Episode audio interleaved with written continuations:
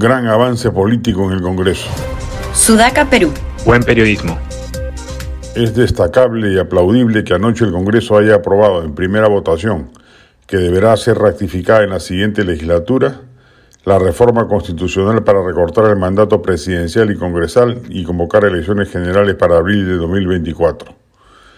Con ello no solo atiende una fortísima demanda popular que ha explicado en cierta medida la protesta social sufrida en las últimas horas, sino que además demuestran que han entendido que su calidad de representación no se agota el día de la elección, sino que es una función permanente.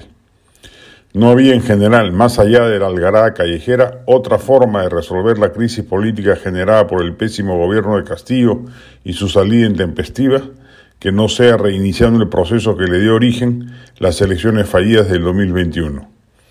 Se trata de empezar de nuevo apostando a que el propio legislativo sea capaz en el plazo que le queda de emprender las pocas reformas políticas y electorales que le den a las elecciones adelantadas que vendrán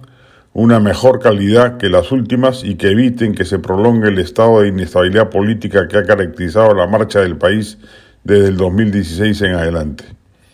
permitir la reelección, aprobar la bicameralidad, agregar los delitos de corrupción a las causales de denuncia constitucional contra el primer mandatario de turno, acotar las fórmulas de la vacancia y la disolución del Congreso, si se puede, mejorar la representación con distritos electorales múltiples y paremos de contar. No habrá tiempo para más y ya con ello se habrá avanzado bastante respecto del tinglado institucional vigente que demostró ser incapaz de adaptarse a los nuevos tiempos de fragmentación partidaria. Hay que saludar al Congreso, que fue capaz en su mayoría de ponerse de acuerdo, de ceder en posturas iniciales y llegar a un consenso que permitió aprobar la reforma que el país casi unánimemente exigía. Con 93 votos a favor, 30 en contra, con supina irresponsabilidad y una abstención, se logró pasar la valla de los 87 votos que permitirá que luego ratificar la votación en la siguiente legislatura, la norma se dé por aprobada sin pasar por el trance de un referéndum, lo que hubiera ocurrido de no llegar a los 87 votos mínimos. Es de esperar que dicha madurez se mantenga en los debates constitucionales que sobrevendrán y así de paso el legislativo vaya recuperando niveles de aprobación ciudadana mínimos